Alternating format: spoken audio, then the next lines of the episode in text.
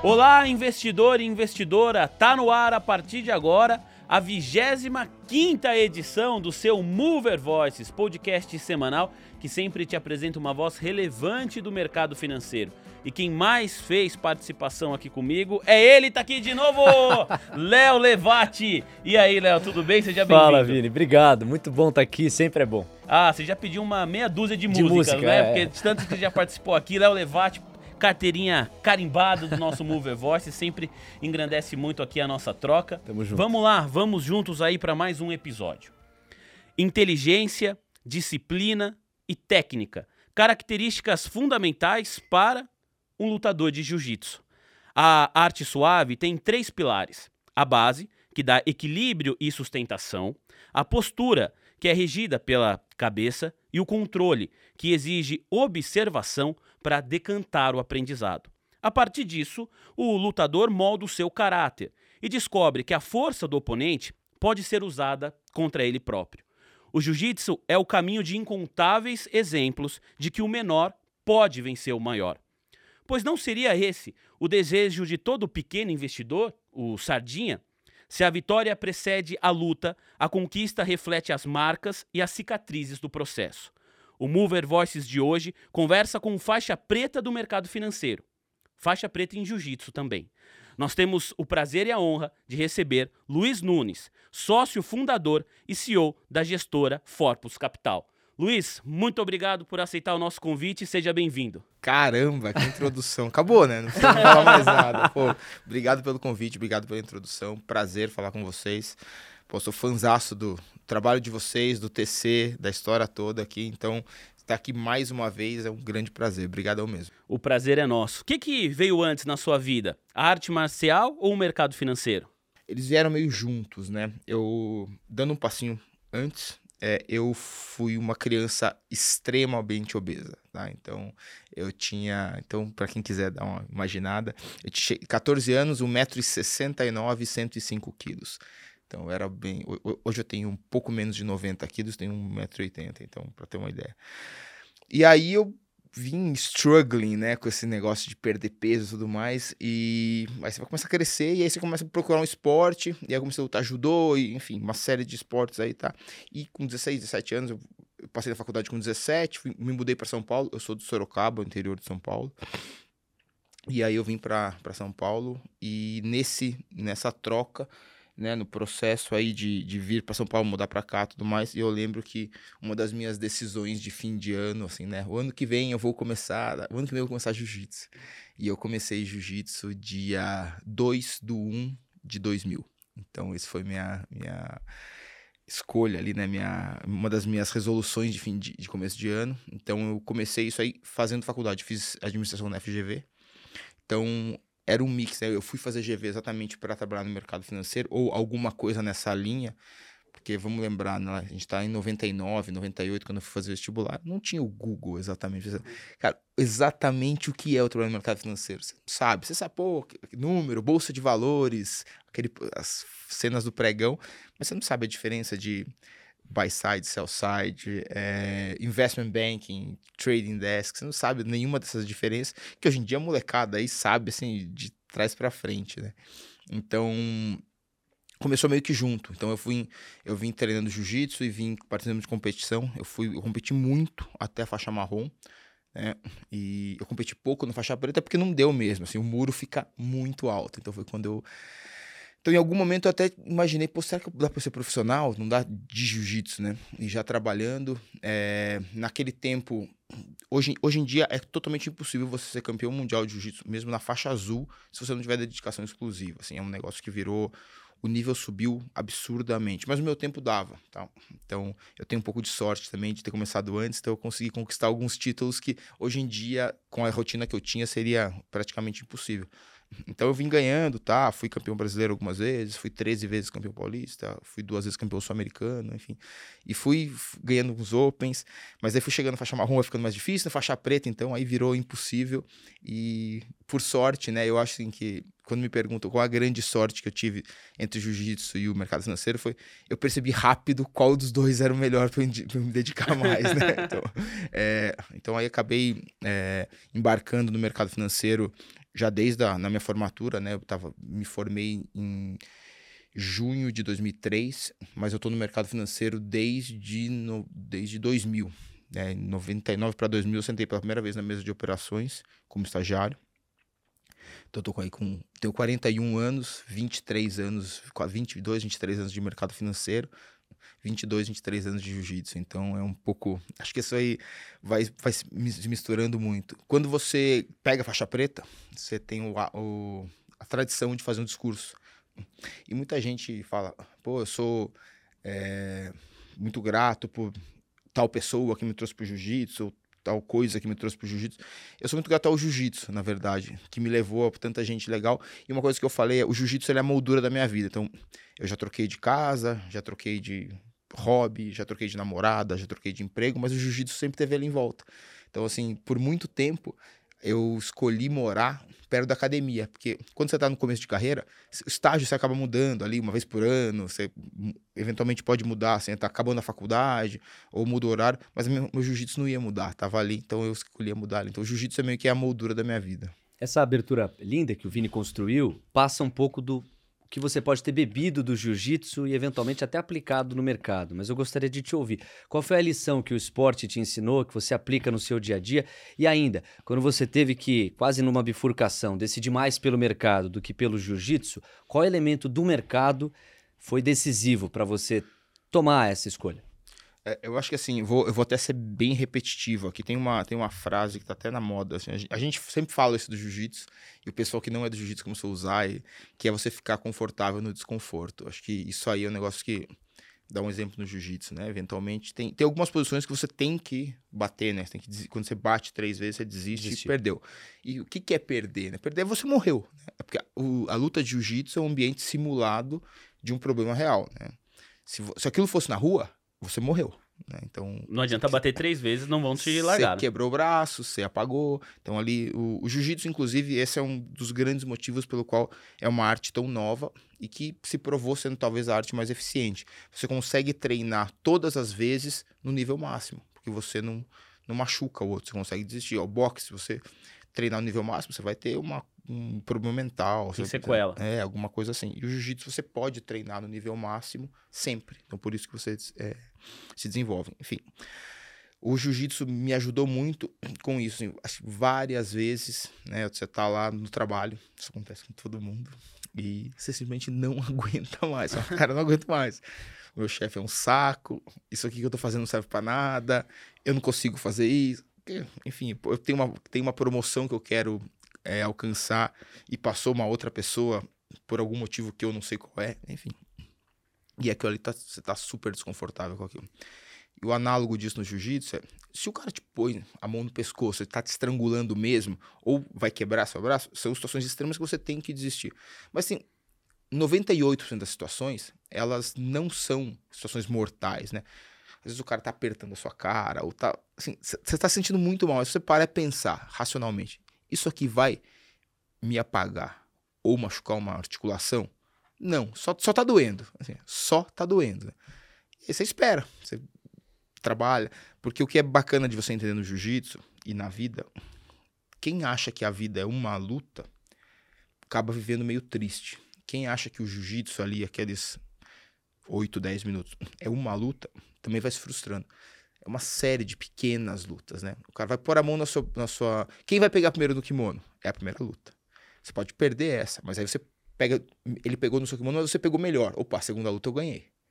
Aí tem a terceira luta, que é quem vai se posicionar melhor. Ele se posiciona melhor, mas agora eu vou me arrumar. Então, você vai ganhando e perdendo mil lutas ao longo do, do, de uma luta. Assim como você vai fazendo isso no seu trabalho e na sua vida, né? Se você fala, pô, olha, eu ainda não consegui o. Eu não tenho o salário que eu queria ter, tô perdendo. Calma. Você passou na faculdade que você queria? Não, mas mesmo assim, você foi um aluno melhor que você imaginava? Ó, ganhou essa. Se formou. Então, mas eu não tô na área que eu tava. Tudo bem, mas na área que você entrou, você tá tendo destaque? Ó, ganhou essa. Então, mas é, não é exatamente aonde eu queria. Tudo bem, perdeu essa. Mas, enfim, sabe, você vai procurando várias lutas. Então, acho que você. Isso aí acho que é o princípio fundamental de você resolver qualquer problema complexo que quebrar em problemas menos complexos. Né? Então você vai tendo pequenas vitórias, porque se você nunca tiver uma vitória para você dar uma comemoradinha em casa, você não tem, você não tem estímulo para ir.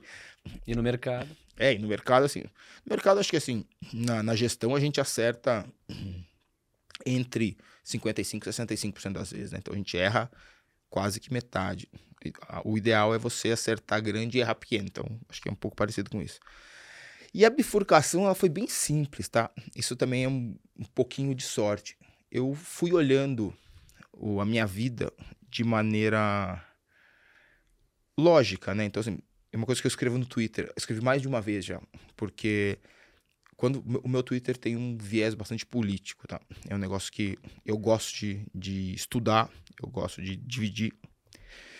E muitas vezes acontecem eventos políticos, econômicos, decisões de terceiros, né, que não estão sob o nosso controle, que é uma coisa que a gente não deveria se preocupar, né? Eu acho que o Sêneca falava isso acima de tudo, né? Você tem que se botar toda a energia no que você pode controlar e o resto é o resto.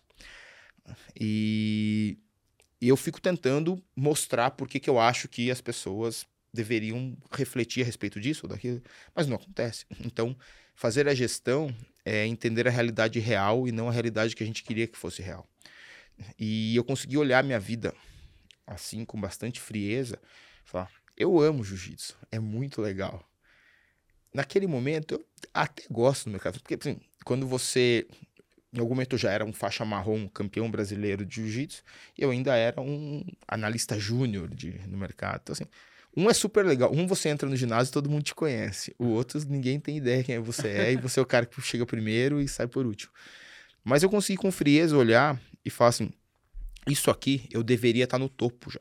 Eu já deveria estar muito melhor do que eu tô. Apesar de eu estar muito bem hoje, é muito longe do topo. Tá? Então, e esse topo, ele deveria chegar com uns 24, 25 anos, eu já tô com 27. Né? E esse aqui, esse caminho, parece que eu tô indo bem, né? Então, acho que para 27 anos eu tô super atrasado aqui, e para 27 anos eu tô bem adiantado aqui, apesar de estar tá muito para trás aqui, muito para frente aqui. Então, acho que foi natural eu perceber que, apesar de eu conseguir é, ir mais ou menos bem aqui, o meu caminho melhor era aqui. E eu também, pô, eu posso continuar tendo isso aqui como hobby. O contrário não é possível, né? Então, acho que foi bem natural. Foi assim, foi simplesmente você olhar de maneira adulta e falar assim, pô, isso aqui talvez seja um sonho maior. Nesse momento talvez seja, mas não faz sentido, né? Acho que eu não vou conseguir ter um sucesso tão grande aqui, não vai. Eu via pessoas ganhando campeonatos mundiais de faixa preta com 22, 23 anos, eu já tinha 27, eu já tinha ficado para trás. Então, aceitar isso foi, foi doloroso, importante e engrandecedor. Eu acompanho muito o, o mundo das lutas, meu irmão fez luta também, fez Kung Fu tal, a gente gosta muito, né? Que bacana. E eu lembro quando meu irmão foi entrar na, na escola de, de luta, Léo, foi entrar na academia, a minha mãe, né, olhou para ele e falou: Tchutchuquinho, vão te arrebentar, né? aí eu fiquei pensando, você, assim, quando foi pro jiu-jitsu, aí você chegou depois e falou: Ó, oh, pros seus pais, né, algo como: Ó, oh, eu vou pro mercado financeiro. Aí o pessoal viu a loucura que ela falou: Não, ô Luiz, volta pro jiu-jitsu, que é mais tranquilo.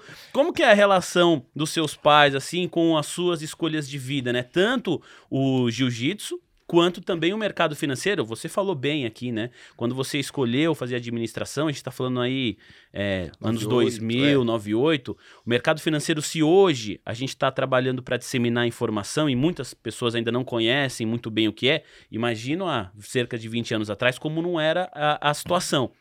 Como que foi isso, assim? Seus pais sempre te apoiaram, tiveram receio? Como que foi esse processo, Luiz? Para começar, minha mãe é italiana, eu sou o primeiro brasileiro, minha mãe, eu sou filho único de mãe italiana, então você deve imaginar como é que funcionam as coisas em casa. E o meu pai, ele foi paraquedista do exército, então assim, é bem, é bem diferente. É. E eu sou um, mais um jovem de periferia, estudei escola estadual a vida toda. Então, eu fui a primeira pessoa a ter faculdade da minha família, né? É, hoje em dia isso, graças a Deus, não é mais verdade, já tem bastante gente. Mas eu descobri a GV e a administração, mercado financeiro, mais ou menos que entrando na numa banca de jornal. Não tinha, de novo, não tinha Google, computador, não tinha essas coisas. Lá em 93, 94, gordinho ainda. E na mesma banca que eu comprei as três revistas e fiz o meu, a, a minha dieta e eu emagreci, eu comprei lá umas revistas, carreira, vestibular, uma coisa assim. Falei, cara, aonde que ganha dinheiro? Cara, não- assim, o, meu, o, meu, o, meu, o meu processo foi, foi exatamente esse. Assim, não tem muito qual é o propósito. Você era bom qual- aluno na escola? Sim. Eu era bom aluno na escola. Eu era muito bom aluno de matemática, eu era péssimo aluno em humanas e português e tudo mais. Tinha Apesar vocação para de exato. política. É, apesar, apesar de. Naquele momento, acho que eu não gostava tanto. ainda Eu, eu tinha uma dificuldade, na verdade. E uma coisa que é engraçado: o vestibular da GV, é, você passa da primeira para a segunda fase. A primeira fase eu fui horroroso, né? Você passa, teoricamente, naquele tempo passavam 700 pessoas. Eu passei em 732. Eu fui um dos últimos. E aí, a segunda fase, que vale muito, né? A, a prova de matemática vale, valia, assim, acho que. Três quartos um da, da peso nota. é. Alto na prova. Aí depois tinha em redação e português. Redação, assim, eu tinha muito medo da redação. E aí eu passei, eu acabei passando no, no, no total lá, passei em nono colocado, ou sétimo, coisa, porque eu tirei 10 de matemática. Mas aí eu fui ver minhas outras notas. Eu tirei 10 em matemática, 6 em português e 3.9 em redação. 3.9 é uma nota estranha, né? Essa redação vale. Não, ela não vale nem 3.8, nem 4. Vale 3. É estranho isso. Aí eu fui dar uma lida, 3.9 era nota de corte. E agora, assim, eu acho, cara, não tenho a menor. que Eu acho que eu não passei naquilo lá. De verdade. Aí fala, pô. Aí você fala, pô, você viu que teve uma nota 10, só uma nota 10 em matemática? Eu vi quem é. Falo, ah, não, mas não tá aqui. Ah, não, é porque ele reprovou. Ô, cara, não vamos reprovar o cara que tirou 10 em matemática. Dá o 3.9 pra ele. Ah, cara, eu chuto que foi isso que aconteceu, sabe? É uma leitura, é uma leitura. Porque, pô, Ah. é, não, essa reda- é muito estranho, né? Essa redação vale 3.9. Enfim, não sei. Passou. É, passou, tá ótimo, tá tudo resolvido. Mas aí quando eu comecei a querer fazer uma faculdade, minha mãe se assustou um pouco com o lance de ser uma faculdade muito difícil de passar, né? Então, assim, pô, será que vai dar, tudo mais? Mas, pô, vocês me apoiaram muito e aí eu tenho histórias incríveis aqui quando eu vim pra São Paulo. Acho que eu já falei em alguns podcasts, a história do Triliche, assim, que é uma história clássica, que é quando eu passei com o apoio dos meus pais, tá? mas aí a gente veio e pô, não tinha muita grana, uni- universitário, né? Então a gente morava num AP de 56 metros quadrados, um quarto. Eu e mais seis. Então eram sete moleques, né? E a gente tinha dois triliches. Pra quem não sabe o que é triliche, triliche nada mais é que um beliche de três, né? e eu que cheguei por último no, no triliche. Então, de novo, né? Os, os, o- os ocupantes do beliche eram eu, o Samuel Canineu, que foi CEO do Banco ING, e o Thiago Rocha, que é o atual é, vice-presidente responsável pelo Investment Banking do Credit Suisse. Então, Pesada, Nossa, cara. é, é o triliche de bilhões, hein? eu queria comprar aquele volta. Quando o fundo estiver indo mal, eu vou dormir uma semaninha nele. Mas, e aí o que era engraçado é que eu dormi no meio por um tempo. E, pô, então era pertinho, assim, do outro. E essa altura era menor que o meu ombro. Então eu entrava de costas. Pô, você quer virar de bruxo, tem que sair do beliche e entrar de novo. Caramba. Então, assim, foi um, foi um período um pouco mais duro, mas é, que ajudou nessa formação de caráter que você falou no começo e tudo mais, enfim. Isso fez a, eu ter certeza que era aquilo que eu queria fazer mesmo, né? Então não, não teve muito mimimi ali. Mas assim, só matando o que você falou, assim, meus Uhum. pais sempre me, me incentivaram, assim, é, minha mãe sempre foi mais é, questionadora, assim, ela nunca falou, não faço. né? Isso, e isso. Ah, sabe quando você vai, vai no, no oculista e fala, esse é melhor, esse ou esse? Aham. Esse ou esse? Minha mãe sempre foi meio, meio oculista nas minhas decisões. Isso, mas se você fizesse isso? Ah, não. Ah, tá. Por quê? Aí ela sempre foi, foi testando, eu acho que isso aí me ajudou muito a ter esse pensamento que eu tenho hoje, tipo, a gente vai investir nisso ou nisso. Mas e se isso for melhor? Mas vai ser melhor por quê? Aí você vai sempre tentando ser um pouco advogado do diabo um do outro ali, pra tentar ter convicção do que você tá fazendo. Porque você vai errar, né? Você vai errar, não tem jeito, mas tenta errar o mínimo possível. Bom, a gente entendeu muito da tua história, entendemos muito do papel que o esporte desempenhou na tua vida. E agora eu queria que a gente começasse a aprofundar diretamente as questões de mercado. Não é todo dia que a gente está diante de alguém que se coloca à disposição para falar sobre política. É um tema espinhoso, ainda mais quando a gente fala em mercado financeiro. E me parece que é muito por causa de viés também. As pessoas torcem muito no ambiente político. Como é que você maneja esse risco do viés te induzir ao erro por alguma paixão política, por algum propósito ideológico? Você já falou que tenta se distanciar ao máximo para ser racional. E a política é um campo em que essencialmente o que nós temos é paixão. Como se proteger disso? Eu acho que a primeira maneira que você evita alguns grandes dores na vida é aceitando que elas existem. Né? Eu tenho meu lado político, eu tenho meu viés político, eu tenho as minhas torcidas. É, inclusive, muitas vezes, quem escreve no Twitter é o torcedor Luiz, muitas vezes.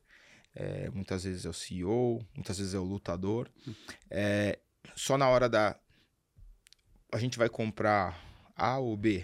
Assim, não vamos comprar A porque o cara que eu torço vai ganhar e vai. Assim, e se, e se não, a gente entra um pouquinho lá da minha mãe, né? E será que é isso? Será que é aquilo? Tudo mais. Mas eu tento sempre no Twitter, né? Assim, não, nos meus posts, botar de uma maneira. Primeiramente, eu tento ser o mais leve barra engraçado. Eu sempre tento fazer de uma maneira meio jocosa para que o outro lado não fique o outro lado que eu digo assim, a pessoa que entende aquela situação de uma maneira diferente, não leve no pro pessoal, né? Então, eu normalmente, se você olhar meus, meus tweets, assim, eles são, em média, uma tentativa de humor, que obviamente eu não sou o melhor de todos, eu seria humorista e não lutador barra trabalhando no mercado financeiro. Mas o você tentar se, se desvincular de maneira pessoal da sua, da sua opinião, tem muito de você conversar com. Então, lá no escritório, tem gente que, obviamente, discorda em todos os assuntos possíveis e imagináveis, então a gente vai, vai discutindo, a gente vai analisando probabilidades, então a gente tenta. É, na hora da análise, na hora do, do, da gestão, olhar muito mais o que, que é possível, o que, que é provável, o que, que é impossível ou o que, que a gente acha que vai acontecer, enfim. E dentro desse arcabouço de cenários, de novo, né? A gente. É... O mundo é o que é e não o que a gente queria que fosse. Então, usando o exemplo atual, a gente teve uma oportunidade de ouro depois do plano real, né? Que a gente equalizou o país. Veio um boom de commodities. Se a gente tivesse tido um presidente mais ou menos, a gente teria voado, assim. A gente elegeu o Lula e foi o que foi, né? Muita gente fala, nossa, mas foi um ano de ouro. Foi, foi de ouro. Foi de ouro e foi o pior que podia ser. Então, você poderia ser, ter sido assim, tão melhor se fosse qual, mais ou menos qualquer outro presidente. E a gente está de novo nessa, nessa oportunidade gigantesca que é, eu, eu, não tenho problema de falar do, das preferências, né? Então, assim, eu não acho Bolsonaro o melhor presidente possível, eu não acho a, o melhor. É, não é nem o presidente que eu gostaria que fosse, mas eu vivo no mundo dos adultos, né? Então, primeira condição um, alguém vai sentar ali, né? Então alguém vai sentar. Pô, Luiz, se ninguém fosse, se ninguém fosse sentar ali, talvez eu até repensasse. Dentre quem vai sentar, só tem chicken ou pasta, cara. Eu posso preferir filé, eu posso preferir cara, qualquer coisa. Eu queria tomar um sorvete, na verdade, mas não tem, cara, tem chicken ou pasta.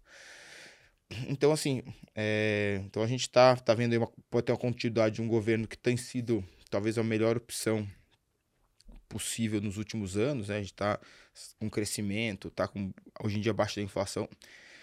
E o outro lado que, cara, já foi condenado, ter todos os problemas que a gente já sabe.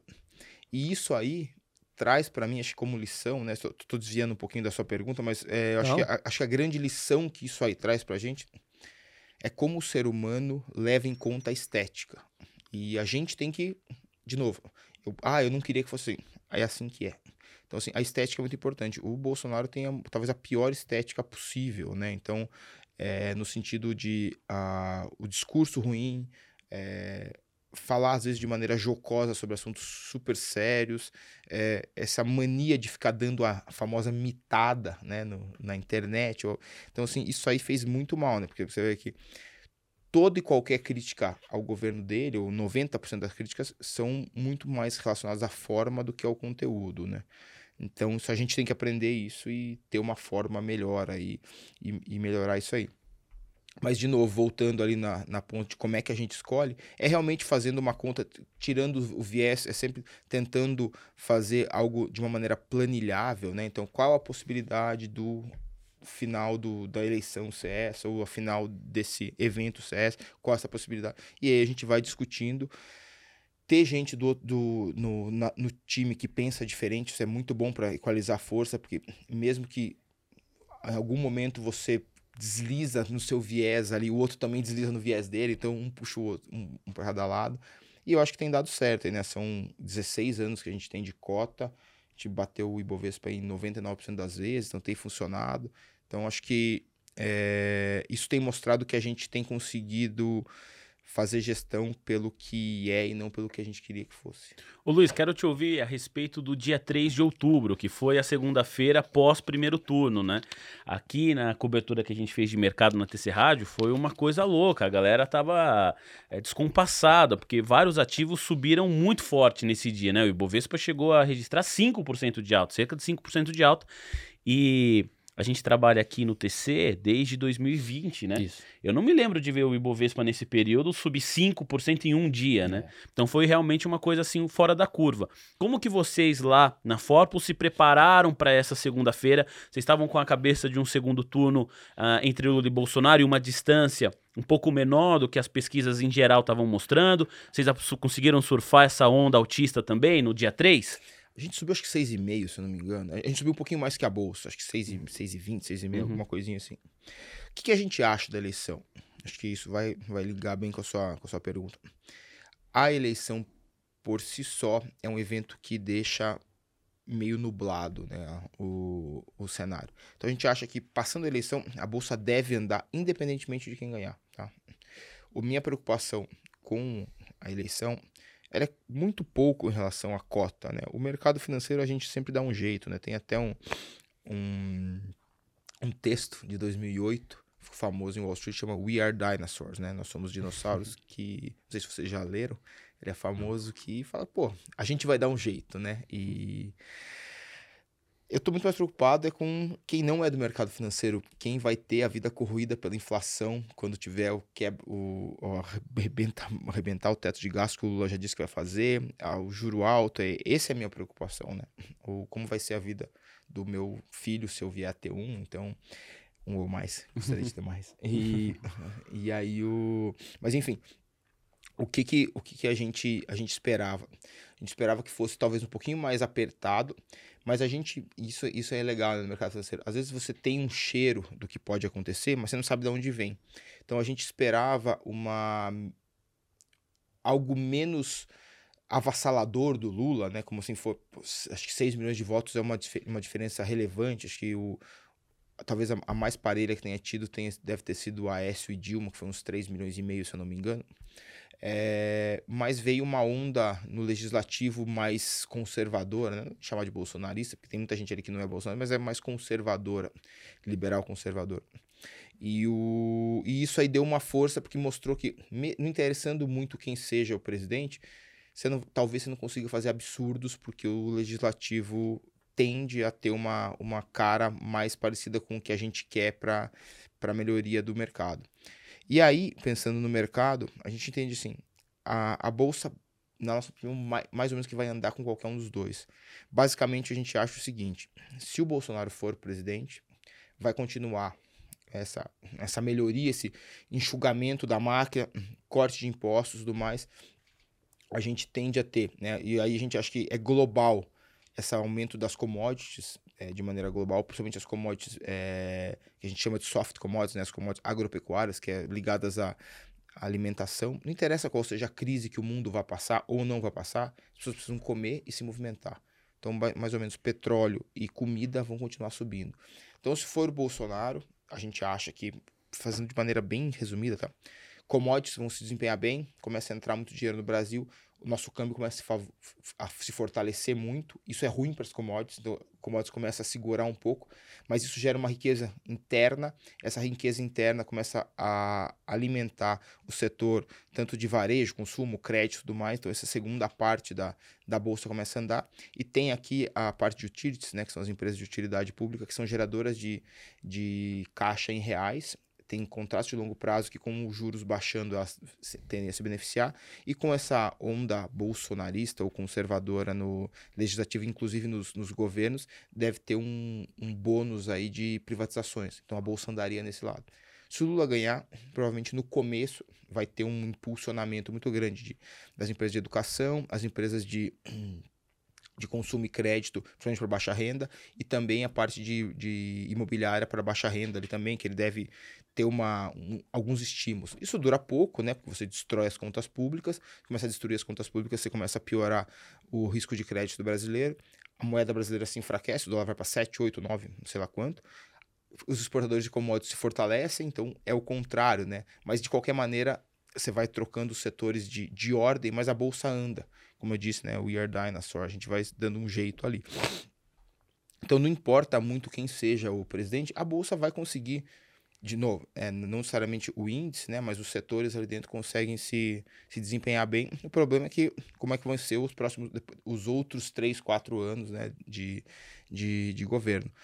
Então, assim, naquela segunda-feira a gente, eu particularmente fiquei muito surpreso com o legislativo. É, eu, quando eu vi a diferença de votos, eu falei, pô, é, tá, tá mais ou menos liquidado.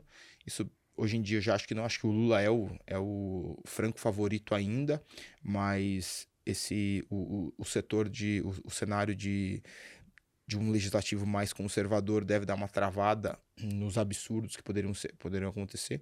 Então nessa a gente ficou ali eu, eu fui dormir com assim, um gosto horroroso na boca. Aí acordei pô até que não vamos melhorar um pouquinho. Então assim acabou dando uma, dando um alívio ali. Boa. Eu tenho é, duas curiosidades. Uma é da porta para dentro e a outra é da porta para fora. Mas eu vou começar com a porta para dentro Vou trazer aqui dados da Confederação Nacional do Comércio que me chamaram bastante a atenção. Segundo essa instituição, 79,3% dos lares brasileiros, agora no mês de setembro, se mostraram endividados. Esse número ultrapassa 80% quando a gente pensa nos lares mais pobres. Há um risco que a própria confederação classifica como alto do endividamento beirar a inadimplência num futuro não tão distante. Como é que você avalia essa problemática pensando na saúde econômica brasileira? Eu acho que isso aí tem um, um componente.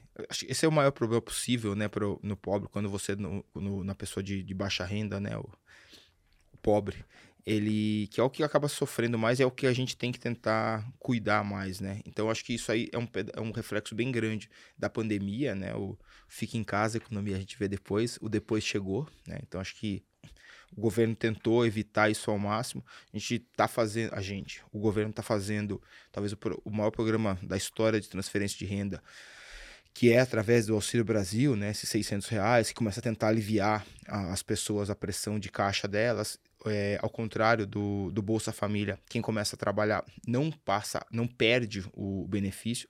Esse benefício só é possível porque você está tendo um enxugamento da máquina, né? então são quatro, quase quatro anos praticamente sem sem contratar é, novos funcionários públicos tudo mais e, e, assim parece que não está fazendo muita falta realmente é, é, um enxugamento mesmo aonde tinha gordura né? Obviamente que a gente precisa de muitos funcionários públicos para fazer o, o, Brasil rodar eles são muito importantes mas parece que estavam cortando no jeito certo. As privatizações enfim eu acho que esse arcabouço de desde é, enxugamento da máquina através do, da, da, da, da conta do pessoal é, também você passando pelas privatizações, enfim, todas essas, essas melhorias que fazem com que você consiga ter um programa de transferência de renda, isso aí deveria baixar. Eu não, sei, eu não vi a, a, a tendência, e acho que a tendência hoje em dia está poluída pela, pelo fim da pandemia ainda, né? Porque que está que está aparecendo aí. E isso aí é o que não, o que não pode acontecer de jeito nenhum é a gente ter um estouro de teto de gastos, é um, uma, um aumento de inflação que vai fazer com que os juros disso aí aumente. E é exatamente o que a gente estava falando. Se a gente tiver um governo que não for responsável fiscalmente, porque assim, você fica com, a, com, aquela impressão errada. Pô, eu vou estourar o teto de gasto, vou subir esse, esse, esse programa de transferência de renda de 600 para 1,200, que vai aumentar. De... Cara, você começa a fazer uma bolha que nos três primeiros meses fica todo mundo bonito. Depois estoura. E depois estoura. Então, assim, eu acho que se continuar, a gente tende a melhorar isso aí.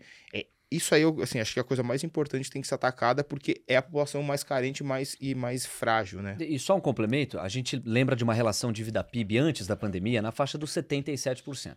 Veio a pandemia, que o ministro Paulo Guedes classificou como uma guerra, e não deixa de ser, essa dívida PIB ela avança, mas numa proporção muito menor do que os mais pessimistas estimavam. Chegou-se a falar e cogitar que a relação dívida PIB poderia ir para 100%.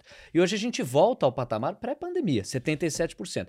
É como se o governo tivesse passado no teste do cuidado das contas públicas. Os números estão dizendo isso mas as famílias não podem dizer a mesma coisa. E a gente sabe que quando a gente olha para as engrenagens básicas da economia, a renda das famílias é, é um grande eixo. Por isso que você classifica esse como talvez o principal risco quando a gente olha para a saúde doméstica da economia brasileira. Eu acho que você sempre, né? Acho que é, a gente sempre vai ter que olhar primeiro para o mais frágil, para o mais. Você está numa família, né? Acho que na, na, na, sua família, acho que todo mundo vai tem um recém-nascido. Todo mundo vai pensar primeiro no recém-nascido, porque ele é o mais frágil. Acho que o, a função do governo, e esse governo é o que mais tem feito isso, é olhar sempre para o mais frágil. O mais frágil, ele ficou totalmente. É, ele foi atacado, né? ele foi o que mais sofreu na guerra, né? na guerra da, da pandemia, porque ficava totalmente sem emprego, não tinha renda, não, tem, não tinha carteira assinada, eventualmente não tinha documentação para receber alguma coisa. Enfim, eu acho que sim, esse aí é a primeira engrenagem, é o primeiro lugar que você tem que olhar. E obviamente são eles que, como são em número, em, em, número maior, acaba rodando a economia, mas não é esse o motivo, porque é muita gente que se você tira cinco ou seis reais ali do, da, da receita deles, isso faz muita diferença na qualidade de vida deles. Então, tem que ser cuidado muito mais pela qualidade de vida para ter uma dignidade de vida do que pensando se eles vão girar a economia ou não. Isso é secundário, terciário. Tem que realmente pensar nisso para ajudar a, a vida da pessoa. Você tinha uma pergunta da porta pra fora também, Quer né? que eu vou vai você? Não, pode ir que eu tô curioso agora. Foi da porta Não, pra dentro? Não, acho que só em prol da precisão, né? Os dois candidatos, no, no momento em que nós estamos conversando, a gente está no sanduíche entre o primeiro e o segundo turno. E esse podcast vai muito além dessa pauta, digamos, quente. Mas os dois candidatos têm aventado o abandono do teto de gastos e um Auxílio Brasil mais robusto. A diferença é que, no caso de Bolsonaro, nós sabemos Paulo Guedes e a âncora fiscal que ele vai tentar representar. No caso de Lula, nessa altura em que nós estamos gravando, beira uma Não grande um nome, incógnita, né? né? Não, Não tem temos um nome nome a respeito ainda. da pasta da economia ainda. De todo modo, pensando da porta para fora, o Brasil não é uma ilha. Por maior que seja a vantagem de ciclo econômico que a gente tem a nosso favor, a gente está num mundo com muitas incertezas. Então, para ficar em poucos pontos, ciclo altista de juros nos Estados Unidos, ninguém sabe até quando e em qual magnitude vai. A inflação forte na Europa também impondo a um continente que tem problemas intrínsecos de crescimento, uma pegada mais rockish. A guerra entre Rússia e Ucrânia, que é uma grande queda de braço entre Ocidente e Oriente. E uma queda de braço reeditada do ponto de vista comercial entre Estados Unidos e China, que agora encontrou seu mais novo capítulo na crise dos semicondutores. Que mundo é esse e como isso vai impactar nossa dinâmica? Eu acho o seguinte, acho que esse mundo, de novo, né, como a gente falou, focar no que a gente consegue controlar, eu acho que é, ele é multivariado, então tem várias variáveis, né, que eles- elas têm esse nome porque elas variam. como a gente diz lá em Sorocaba. E o... Mas acho que o, o que, que é, o que, que é muito importante? O mundo vai ter inflação, acho que pouco, assim, vai continuar tendo inflação. Eu acho que nos Estados Unidos vai ser muito difícil você ter juro real positivo. Juro real positivo é quando o seu juro é maior do que a sua inflação. Então, acho que você vai ter juro real negativo por um bom período de tempo. Isso gera uma fuga de capital. E aí os capital vem buscar investimento aonde acha que tem mais é, é, crescimento. O Brasil é o país das commodities, e principalmente das soft commodities, né, das commodities agrícola- agropecuárias. Então, o, a China crescendo pouco, ou. A China vai crescer entre muito pouco e, e médio. Então, isso, só que em números chineses isso é bastante. né? Então, ela- e com os problemas da China com os Estados Unidos, que é o segundo grande exportador de soja, milho e trigo, o Brasil ganha uma posição de destaque nessa parte de exportação eh, agropecuária.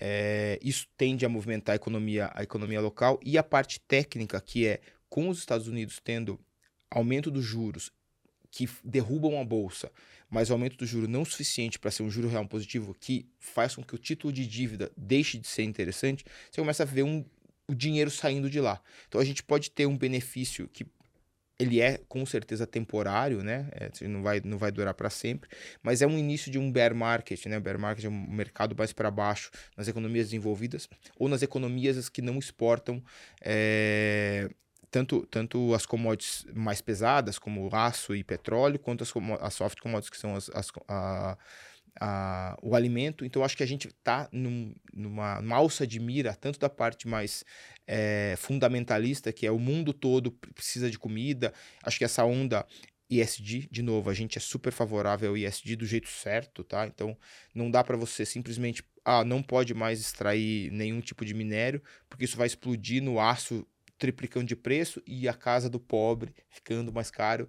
E enquanto a Greta pega o jatinho e vai lá para Davos dar um discur- discurso lindo de How dare you, o coitado do cara lá de Parelheiros tá ficando sem casa porque eles estão indo lá lacrar, tá? Então, não é assim que, tem, que as coisas têm que ser feitas. Você tem que ter uma substituição, você tem que fazer as coisas. O ISD tem uma ponta social que é extremamente importante. Você não pode matar as pessoas simplesmente para acelerar o processo, tá? De novo, tem que fazer. A gente tem um fundo que tem uma caixinha só ISD lá dentro, que é o Forbes Multistratégia, mas eu acho que tem que ser feito de uma maneira mais pensada e parar com essa mania adolescente de dar soluções simples para problemas complexos. Então, só para fechar aqui, eu acho que o Brasil está numa, numa alça de mira de dois lados muito positivas, que é a parte técnica, que vai começar a faltar tanto taxa de juros quanto rentabilidade de, em bolsa é, nos Estados Unidos e vai começar a faltar comida no mundo todo. Então a gente é. A gente aprendeu na quarta série que a gente é o celeiro do mundo, né? Chegou a hora. Eu quero falar sobre dois pontos. O primeiro é justamente esse. O Paulo Guedes, ministro da Economia, ele participou de um evento aqui no TC e na ocasião ele disse uma frase que depois ele repetiu outras vezes, que o Brasil está fadado a crescer. E esse crescimento passa justamente pelo setor agrícola, né? Pelo agronegócio. Depois do evento do TC, o Guedes, em outras oportunidades, ele explicou mais e melhor o que ele quis dizer. Né? Ele disse que os Estados Unidos assumiu ou assumiram o protagonismo do mundo depois de algumas guerras e que a gente está vivendo um período de guerra. Ele faz alusão ao embate que acontece na Rússia e na Ucrânia e que isso está chacoalhando a cadeia de a cadeia produtiva no que diz respeito a, ao agronegócio né? E que o Brasil poderia ocupar esse lugar. Você já falou aqui bastante sobre essa questão agro, mas eu aproveito agora para te ouvir de novo com esse novo tempero, com esse novo ingrediente aqui do ministro Paulo Guedes. Você entende que o Brasil consegue assumir mundialmente, globalmente falando, ô Luiz, um papel ainda mais é, de protagonismo em relação ao agronegócio, em relação à cadeia produtiva, cadeia alimentar do mundo, pelas condições que nós temos aqui? Sem dúvida. Acho que vamos simplificar, né? O que, que é comida, né? O que, que é? Nada mais é do que a materialização de solo, sol e água. Então você tem que ter, com perdão do francês, sol, solo e água pra cacete. A gente tem sol, solo e água pra cacete. A gente os Estados Unidos. Canadá um pouquinho, mas basicamente a gente. A Austrália é gigante, mas tem um deserto no meio. Enfim, é a gente que tem isso. Os Estados Unidos está brigando com a China, que é o lugar que mais compra comida do mundo. E aí você começa a perceber, é, a gente lá na Forpus, a gente tenta não adivinhar o futuro, porque normalmente você faz previsões você erra, mas a gente tenta não negar o que começa a acontecer de maneira rápida. Então a gente já viu que mudou muito a força. Não sei se vocês se lembram. Antigamente, toda semana tinham tal país botou embargo à carne brasileira porque teve a mosquinha amarela. Cara, a gente sabe que isso aí nada mais era que é um movimento para proteger a indústria local deles. Tá? E agora teve, faz acho que um ou dois meses, um desses países, ah, a gente vai embargar fechado. Tá embargado. Não, não quer. Volta pro fim da fila, amigão. Porque assim, não vai comprar carne brasileira, vai comprar carne de quem? Não tem, não, assim, não é que tem é, 300% da, da, da, da demanda é, sendo ofertada. Não, cara, tem menos oferta do que demanda. Então, assim, a gente já tem todo o nosso, a nosso arcabouço aqui de produção agrícola praticamente tomado. Então, a gente já começa a ter uma força muito grande. Você vê, eu fui, fui viajar agora no, no meio do ano, você vai ver os, os jornais europeus, falta de comida, falta de comida, falta de... A gente tem comida assim, quase que infinito. Talvez esse, essa crise também sirva para a gente parar de desperdiçar tanta comida. Acho que é, o pessoal das startups, aí, o pessoal da, da que dá um jeito, os revolucionários, quem sabe a gente consiga fazer isso um pouco melhor, mas mesmo assim, vai faltar comida no mundo. Os Estados Unidos, com esse atrito com a China, é óbvio que sempre tem um jeitinho de você continuar negociando, mas mesmo assim, não tem comida suficiente para todas as pessoas do mundo. Assim. Então a gente começa a ter uma, um espaço a ser ocupado pelos Estados Unidos que começou a brigar. Brigou com a Rússia, brigou com, os, com, com, a, com a China, que são assim, dois mercados gigantescos. Então a gente começa a ocupar esse espaço. Acho que o Brasil foi muito sábio de se manter é, neutro. Não tem que tomar. Cara, não é nossa briga, cara. Não tem que tomar partido mesmo. Eu acho que essas sanções que fizeram com a, com a, com a Rússia só ajudaram a Rússia. Você viu, hoje, saiu hoje um número de arrecadação russa, não me engano, acho que o, o dobro do previsto, assim, então, é, porque tudo explodiu de preço e eles continuam tendo acesso, não mudou nada, essas sanções foram horríveis. É, os outros países, né, que, de novo, eu, obviamente eu sou contrário a qualquer tipo de guerra tudo mais, mas isso é uma guerra mais que anunciada, né, assim, acho que depois, depois da Segunda Guerra Mundial tinha um acordo, né, entre a OTAN e os países da ex-União Soviética que a, que a OTAN não deveria avançar, e eles vêm avançando e ignorando. Cara, o Putin não é um cara muito equilibrado, ele já provou isso, né, você foi lá e cutucou, cutucou, cutucou, chegou uma hora que explodiu, né, acho que se Deus quiser, isso não vai, não vai piorar mais ainda do que já, já é horrível, não vai ter na- na- nada nuclear, nada disso. Esperamos que isso termine o mais rápido possível, mas isso já vai ter consequências que, o, por exemplo, hoje em dia a energia do mundo, né, o, o, o petróleo, mais, já não é negociado só em dólar, né? A gente cresceu com aquela expressão petrodólares, né? Isso já deixou de ser, de ser uma unanimidade. E o Brasil, que é um país praticamente autossuficiente da, na produção de petróleo, não no refino, mas na produção, e em comida, né, a parte de, de alimentos. Acho que, de novo, essa, essa parte do ISD que não deixa com que a fronteira agrícola cresça, também faz com que aumente o preço. Então, acho que o Brasil já se reposicionou de maneira eh, global no mercado de exportação de commodities, principalmente a parte de, de alimentos, e isso é irreversível, né? Então o Brasil tá fadado a crescer mesmo, não tem muito jeito. E aí, antes da segunda pergunta, só trazendo aqui para o mercado financeiro. Então, quem está ouvindo a gente aqui, pega esse racional do Brasil fadado a crescer, dessa reconfiguração no que diz respeito à produção de alimentos no mundo. Fala o seguinte: vou vender tudo que eu tenho de varejo, tecnologia, vou comprar tudo em empresa agro. Esse, não que seja o caminho, mas o, o setor agrícola para você tá no radar da Forpus como empresas que vocês avaliam ali, não sei, tô colocando aqui o nome de algumas empresas que geralmente a audiência pede. SLC Agrícola, ah, Brasil Agro, Três Tentos, empresas desse setor estão no radar para montar uma posição de carrego, ô, ô Luiz? Sem dúvida, eu acho que vou dar um passinho para trás aqui. Primeiro que cê- eu recebo muito uma pergunta, né, um comentário no Twitter. E aí, Luiz, vou dar all-in X. Cara, all-in tá sempre errado, tá? Faz uma carteira balanceada pra você não chorar depois. Mas o, o- Eu acho que, sem dúvida, eu acho que é, a Forpus é uma casa que faz investimento top-down, então a gente começa do cenário político, macroeconômico e desce. Então a gente nunca faz investimento em apenas em algumas empresas, a gente tenta fazer em setores. Então o setor agrícola que compõe, que é composto por todas as empresas que você citou, mais algumas, ele é um protagonista na nossa, na nossa carteira. E junto com também o, o setor de o setor eh, de commodities eh, hard commodities né que aí entra os minérios e também a parte de energia então acho que esse combo aí ele, ele tem um peso relevante na, na Forbes hoje em dia e já dando uma dica, vocês quando vocês começam a olhar a exportadora, vocês têm que olhar o câmbio, né? Então, se o câmbio começar a ir para um lado ou para o outro, você já come- começa a saber se vai ter mais exportação ou não. Então, eu acho que a gente entra num risco, num risco muito positivo, né? Que se tudo der certo, a gente vai começar a exportar tanta commodity, entrar tantos dólares no Brasil, tanto, tanto dinheiro, que o- talvez o real fique caro demais, né? Caro de, não, não existe caro demais, né? Mas ele, ele se aprecia e isso faz com que a gente exporte um pouco menos, aí entra um pouco menos de dinheiro, aí se deprecia, e assim. E isso vai, essa é a balança que vai acontecendo. Só que o segundo momento de entrar muito dinheiro no Brasil é os outros mercados começarem a ser eh, estimulados, né? Então, eu acho que sem dúvida, esses dois setores são protagonistas, os dois setores, o commodities soft e o hard, eh, são protagonistas no, no- nas nossas posições da Forbes e a gente é cada vez mais atento ao dólar que pode, ao real, né, que pode se apreciar e começar a cortar um pouquinho esse, esse crescimento. Vai aí, irmão. Tenho mais uma aqui, mas eu vou fazer depois. Vai, vai eu queria entender melhor como na composição e no dia a dia de vocês, vocês montam a carteira e acompanham. Você acabou de falar que o all-in está errado por definição. Então, diversificação é um dos pilares em que vocês assentam o racional de vocês lá na Forbes. Como é que isso se traduz na composição de portfólio? Traz um pouquinho desse lado pra gente. Legal. A gente é uma gestora que tem sete pessoas, né? E então a gente toma dois cuidados. Primeiro, para a gente não tentar ser engessado demais, porque a gente é pequeno, então a gente tem que ter o benefício da agilidade. E a outra coisa é para a gente não tentar ser ágil demais e não transformar numa quitanda, né? Então você tem que ter ali.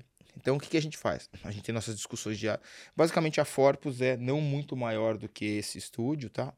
Sentamos ali, quatro aqui, três aqui, a gente discute o dia todo. Mas às quartas-feiras a gente tem o nosso comitê. A gente senta e faz o que, que, que legal. Toda quarta. toda quarta de manhã. Legal, muito bom, muito lindo, mas o que, que a gente está falando? A gente faz ata, e aí tem os cases, você ap- apresenta cases políticos, você pode apresentar o case político, case é, econômico, pode ser de empresa e tudo mais. Dessa, dessa reunião sai o seguinte, a Ford é uma casa top-down, setorial, então a gente normalmente fica comprado cinco setores, então base case scenario é né, o cenário básico ali, cinco setores comprados, um setor vendido, que a gente fica 130% comprado, 30% vendido. E proteções. Se tudo está errado, onde a gente se protege. Então, basicamente, assim que nasce a carteira. Tem as caixinhas vazias, né? Cinco caixinhas vazias aqui, uma caixinha vazia aqui embaixo e uma proteção aqui. Então, esse é o se- setor. E o cenário. E em média, cinco a seis papéis por caixinha, que são os setores. Então, isso seria se a, se a gente começasse o fundo de zero hoje, né? Mas o fundo sempre tem alguma coisa, né? Então, basicamente, a gente vai ter esses setores, tá? tá faz as nossas votações, nossas discussões tudo mais. Legal, vamos comprar. A gente chegou à conclusão que os ventos estão para o setor eh, agrícola, tá? A gente vai comprar isso aqui. Entre quarta e quarta, os analistas que fazem a parte daí, né, o, o bottom-up, né, o de baixo para cima, fazem as apresentações dos setores. Então, pô, o Rafael Sintra, que é um, um dos nossos analistas lá, né, o só- sócio, inclusive, vai lá, pô, tá aqui a empresa SLC, Brasil Agro, blá, blá, blá, tá aqui oito empresas, essa aqui tá com os números melhores que essa, essa, tá, essa aqui tem tal vetor, enfim. E aí a gente vota, é, apresenta, analisa, né? E a gente monta aquela carteira e faz a execução daquela carteira. Leva muito em consideração liquidez, o fundo tem. Todas as posições têm que ser zeradas num prazo determinado, tá, tá, tá. Ah, agora a gente vai ficar short no setor XYZ, o Henrique Aex, que é outro analista, vai lá, sócio também. Pô, vai lá e faz todo, toda a análise e a gente. E assim vai. E a gente vai montando a carteira ao longo daquele pe- período. E nos perguntam muito, mas qual é a duração de um investimento? Quando que você sai? A gente sai do investimento quando a tese macro muda. Então, assim, é, obviamente, se a gente descobrir que tem uma fraude na empresa, alguma coisa assim, ela é eliminada na hora. Mas se não for por isso, não tiver nenhuma alteração, exemplo, SLC, um, um nome, um nome engraçado, a gente tem cota há 15 anos, a gente tem 14 anos praticamente na carteira. assim, a gente tem pelo menos 10 anos com certeza na carteira. assim, Ela tá lá. Tem papéis que ficam meses, tem papéis que ficam anos, tem papéis que ficam meses long, meses short, meses long de novo. Isso já aconteceu várias vezes, a gente não tem muito amor. Então, mas basicamente é uma análise contínua política macroeconômica, que tem uma discussão no dia a dia ali, que é aquela troca de ideias. E aí, nas, nas quartas-feiras, tem as apresentações, as discussões mais, mais formais e a ata de como vai ser a alocação do fundo, e aí a, a gente tem as apresentações e tudo mais. Então acaba sendo um negócio bem dinâmico. Se, se eu puder só complementar, você falou aí que tem uma proteção e falou que tem 30% do patrimônio total vendido. Isso. Você pode revelar pra gente em que você está vendido, em que, que a estratégia hoje está vendida e como é que você protege? Sem dúvida. Hoje a gente está muito preocupado com as empresas que têm os múltiplos muito esticados. né? Então, normalmente a gente faz setores. Ah, hoje a gente vai ficar vendido no setor de commodities, a gente vai ficar sendo vendido no setor de real estate. Hoje a gente tem, na verdade, um setor meio é, artificial. Um pouquinho de tudo que a gente acha que está com os múltiplos esticados. Tá? Então, acho que todas essas empresas. Aí, um, um dos exemplos, um dos exemplos, Natura, por exemplo, uma empresa que estava assim, tá super, tava com múltiplo super esticado, ela faz parte do nosso basket. já.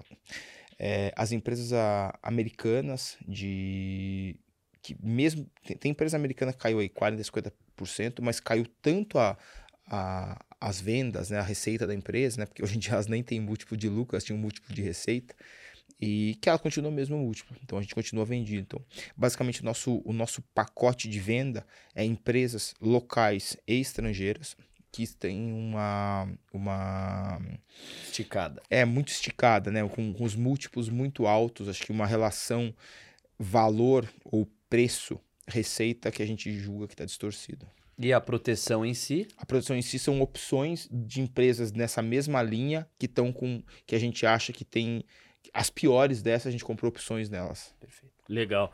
Voltando duas casas para trás, o que a gente estava falando, o Léo fez aquela analogia de uma pergunta da porta para dentro e uma da porta para fora, né? Na porta para dentro, você falou bastante sobre o auxílio, né? Uh, que agora também é permanente. Tanto o presidente Bolsonaro já disse que, se reeleito, ele vai manter esse auxílio de 600 reais. E o Lula, que está tentando voltar à presidência, também já falou que, se depender dele, os 600 reais ficam aí.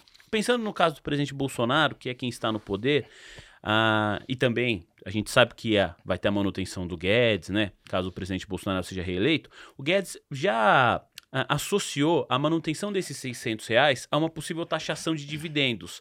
Eu queria te ouvir um pouco sobre isso, ô, ô Luiz. Você concorda com esse movimento de mercado? Faz sentido isso para você? Como que você vê isso? Eu vou, de novo, dar um passinho para trás falar sobre o meu entendimento de imposto. Tá? Uhum. Tá? Antes de falar desse Pô, entendimento legal. de imposto eu sou super favorável a você ter uma transferência de, de renda do mais de quem tem mais para quem tem menos.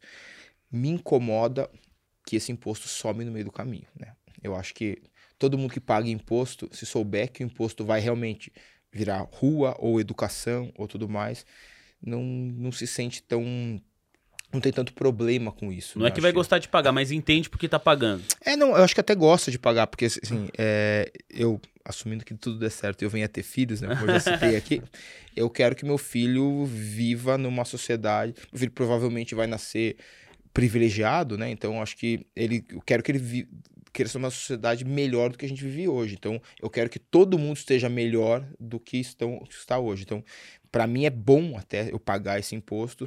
Inclusive, inclusive eu sou, se tudo desse certo, eu ia ser um, um, defensor talvez de uma de um imposto de herança um pouquinho maior. Uhum. Se, de novo, se desse certo nessa transferência, acho que o grande problema não é da onde sai o, o, de herança tá ok, o de renda tá ok, o de dividendo tá ok. O problema é como é que ele é usado, né? Acho que esse que, que é o grande que é o grande senão. Eu acho que se você é, acho que você conseguiria fazer um, um, imposto de dividendo sem aumentar a, sem aumentar muito a, a parcela que realmente é comprometida por esse, por esse imposto. Uma das coisas que vai acontecer com certeza, vamos supor, vamos botar um cenário hipotético aqui, que você paga hoje em dia 40% de imposto de renda numa empresa e você vai passar a pagar 20% na empresa e 20% no, no, no dividendo, só para a gente fazer uhum. a conta fácil. Claro. Eu acho que um pedaço relevante do que é distribuído hoje vai deixar de ser distribuído como dividendo, que hoje em dia, normalmente alguém que tem, sei lá, centenas de milhões de reais vai ganhar mais um e vai para o banco, isso Obviamente que pode comprar coisa, pode ter um efeito multiplicativo, multiplicador, mas ele, se ele fica na economia, pô, eu não quero pagar esses 20%, eu vou investir na empresa, isso pode melhorar a economia e pode gerar uma, um ganho de escala maior do que só o imposto. Quer dizer, o drible da taxação pode ampliar os modelos de negócio das empresas. Exatamente, eu acho que esse drible da taxação pode ser um drible, o dibre positivo, né? pode ser o dibre do Ronaldinho positivo. Então, eu acho que como a gente, eu acho que uma coisa que é muito legal desse governo, que eu tenho também uma série de críticas, é você tentar simplificar as coisas, né? Acho que se você vai tirando impostos, né, como impostos como eles vêm, como eles vêm conseguindo fazer, e fazendo com que você naturalmente estimule a economia, isso é muito mais, parece ser muito mais natural. Então eu acho que nesse cenário que você põe é, é, é, imposto nos dividendos, você e se você, se você conseguir realmente fazer com que isso estimule a economia e fazer com que isso realmente melhore a vida dos outros, eu acho ótimo. Vamos ter que ver na, na, na, na prática, prática, né? Que é a, historicamente o Brasil não é um, um bom administrador de, de, contas públicas. Tem sido melhor né, nos últimos três, quatro anos aí, mas historicamente a gente não é um destaque nisso. Então vamos, vamos ter que ver o que vai acontecer. Eu provavelmente vou ter, assim, acho que to, todo mundo que tem, que ganha dividendo de alguma coisa, vai ser, entre aspas, prejudicado, né? Bem, bem entre aspas, prejudicado. Mas eu não me importo nem um pouco se isso aí realmente for bom pro, pro, pro país. Essa eu me despeço? bom, então, agradecendo demais a tua participação conosco, a, a minha última é a seguinte: você o tempo todo carrega muito do esporte e das lições que o esporte te deu. No tatame do mercado, qual foi a lição você aprendeu e precisou bater três vezes, assim, do tipo, puxa, se eu não entender isso aqui para minha atuação, para minha dinâmica, para minha lógica de vivência de mercado financeiro, eu não vou ser um profissional de sucesso nesse segmento. Ô, Léo, vou até em- emendar aqui, porque eu tinha pensado, pra encerrar, eu tinha pensado em duas, mas uma era muito parecida com isso, né? Porque você me pareceu, Luiz, uma pessoa muito convicta ali do, do que você enxerga, você defende muito bem os seus pontos, né? E eu queria que você falasse também justamente um momento da sua carreira e que é lá na Forpus, nessas reuniões, às quartas-feiras, você conseguiu mudar de opinião. Alguém fez você, pô, você ia para um caminho, depois de trocar uma ideia, você falou: "Não, não, eu vou, eu vou para cá". Porque não é fraqueza mudar de opinião, muito pelo contrário, né? Na verdade é é uma car- característica positiva. Então acho que emenda aí com a Léo. Sim, E, a- inclusive, isso é ritualizado às quartas-feiras, como você contou aqui. A conversa serve para isso, né? Exatamente. Então eu vou, eu vou primeiro contar uma história que aconteceu. Acho que essa história foi uma das primeiras coisas que aconteceram comigo no mercado financeiro. Tava estagiário na mesa de operações e eu boletava, tá? E aí meu chefe falou: você é, faz uma carteira teórica de uma ação qualquer aí, de um- como você quiser, e a gente vai ver o seu desempenho no final do, do período. Pô, e aí eu tive uma ideia que nunca ninguém tinha tido, né? Eu Falei, pô, eu realmente sou genial. eu achei uma empresa que tava tradando a um centavo. Falei, essa ação tá um centavo, botei lá, tá, tá. Eu não sei nem se seria possível eu comprar um centavo, porque tava comprar um, venda dois. Eu não sei se alguém ia me bater, mas enfim. Meu chefe já entendeu que o que eu queria fazer, falou, tá tudo bem, não tem problema. Botei lá meu, sei lá, 100 dólares, mil dólares, mil reais, sei lá quanto é que tinha de teórico. Ficou, e aí. Aí eu já botei pra vender a dois tudo mais. Então eu tava ali. Ah, tá, tá. Falei, cara, não deixa de perder dinheiro. Ia pra casa e falei assim, cara, como, como é bom ser um ser superior, né? E eu vejo coisas que ninguém vê. Assim, porra, que legal que é ser assim. Aí passou ah, um mês e a ação teve um implit. Implit é o nome, nem existe essa palavra em inglês, mas quando você tem uma ação e ela tá valendo, por exemplo, mil reais, e você tem um split em 10, ela vira 10 ações de 100 reais, né? Uhum. Para baixar o preço. E aí, quando a ação tá muito, muito barata, as pessoas juntam e fazem uma, É um agrupamento. Agrupamento, né? O famoso implit, né? Um agrupamento. Então elas agruparam de 1 para 10. Então a minha ação, meu- minha ação que valia um centavo passou a valer 10. E ela já abriu valendo 6. Nossa. Então ali foi assim, acho que a primeira sementinha do óbvio, que assim, cara, tem gente inteligente pra caramba aqui, então assim, não vai ser, não vai ser muito simples. Então acho que é, esse negócio de ter convicção, ele ele tem uma eu tenho uma convicção na discussão, né? Então acho que sempre que alguém fala, pô, mas eu vejo diferente, fala, opa, esse cara aí pode estar vendo um implit que eu não tô vendo, né? Então eu se- esse implit ele vive assim na minha na minha cabeça eternamente, que foi uma, uma não foi só uma perda financeira, foi assim aquele aquela tacada na, na no seu ego de você falar assim, cara, como eu sou idiota. assim, eu- primeiro que eu sou idiota de não ter imaginado isso, e segundo que eu sou idiota de ter imaginado que nunca ninguém tinha visto isso que eu tava pensando. Era óbvio que isso não ia dar certo, né? E, e Então, foi engraçado que você disse que o seu chefe, ele viu o que você queria fazer e ele E deixou, permitiu. né? É, e- Porque se, talvez se ele não tivesse deixado, você não teria aprendido, né? Exatamente. Então acho que é, é difícil você aprender, assim, ó, o gênio mesmo, ele aprende com o erro dos outros, né? Mas é difícil você conseguir aprender com o erro. Você tem que botar o dedo na tomada ali, senão você não, não acredita que dá choque, né? assim, vezes que eu mudei de, de, de ideia, assim, são infinitas. Eu nem, nem consigo pontuar aqui, mas eu acho que é, desde, a, desde a gente entender, mu- muitas vezes, acho que no, nos últimos 5, 6 anos já não tanto, mas no começo eu queria ir muito grande nas posições, e aí, cara, não, mas não tem como dar errado. Eu lembrava do implit, tá? não tem como dar errado. Então acho que assim, eu, eu mudo de ideia meio que todo dia. Eu me sinto pago para isso, inclusive meu grande amigo, vizinho, quase irmão João Braga. Ah, ele veio aqui. É, ele, a gente é vizinho, assim, a gente pô, vive junto. Ele fala isso, né? Eu sou pago pra mudar de ideia. Então, assim, eu também me sinto pago pra mudar de ideia. Então, cara, eu mudo de ideia toda hora, lembrando com o implit tá sempre morando aqui na minha cabeça. Que legal. Luiz, a minha última, pra gente encerrar nossa conversa, você falou algumas vezes, né? De ter filho, um ou mais. É, cara, como que você gostaria que, de ser lembrado pelos seus filhos, pelas pessoas que conviveram com você, quando alguém fala assim, pô, você conviveu com o Luiz? Pô, sim, o Luiz era. E aí tem sempre uma característica que marca uma pessoa. Qual é essa característica de todas a de tudo que você falou aqui, dividir um pouco da sua vida com a gente, qual é a característica que você gosta de ser lembrado por ela? Eu queria que me dissesse, que dissesse sobre mim. Aquele desgraçado nunca desistia. cara. é assim que eu queria ser lembrado. Eu acho que o mestre Hélio Grace tem uma frase que fala: se você nunca perder, eventually you're gonna win, né? If you never lose, eventually you're gonna win. Se você nunca perder, você vai acabar ganhando uma hora. Então acho que se, se você não for finalizado, você não, não se botar na posição de ser finalizado em qualquer uma das micro lutas da sua vida, uma hora você vai acabar ganhando. E se você pe- pensa assim, né? Você começou a lutar jiu-jitsu amanhã e tem um cara X, eu falo, esse cara é ruim, mas eu vou te dizer, esse cara não desiste nunca. E tem um outro cara ali fala assim, aquele cara é bom, mas se você der uma aceleradinha nele, ele vai desistir. 90% das pessoas vão querer lutar com o outro, cara, porque o cara que não desiste nunca é um inferno, né? E eu quero ser lembrado como o cara que não desiste nunca. Luiz Nunes, sócio fundador e CEO da gestora Forpus Capital. Luiz, muito obrigado pela gentileza e participar aqui da nossa conversa, do nosso podcast. Eu espero que essa troca de ideias tenha sido tão boa para você como foi pra gente. Pô, eu que agradeço, foi incrível. Obrigado mesmo. Parabéns pelo trabalho, obrigado pela me deixar tão à vontade. E é isso. Valeu.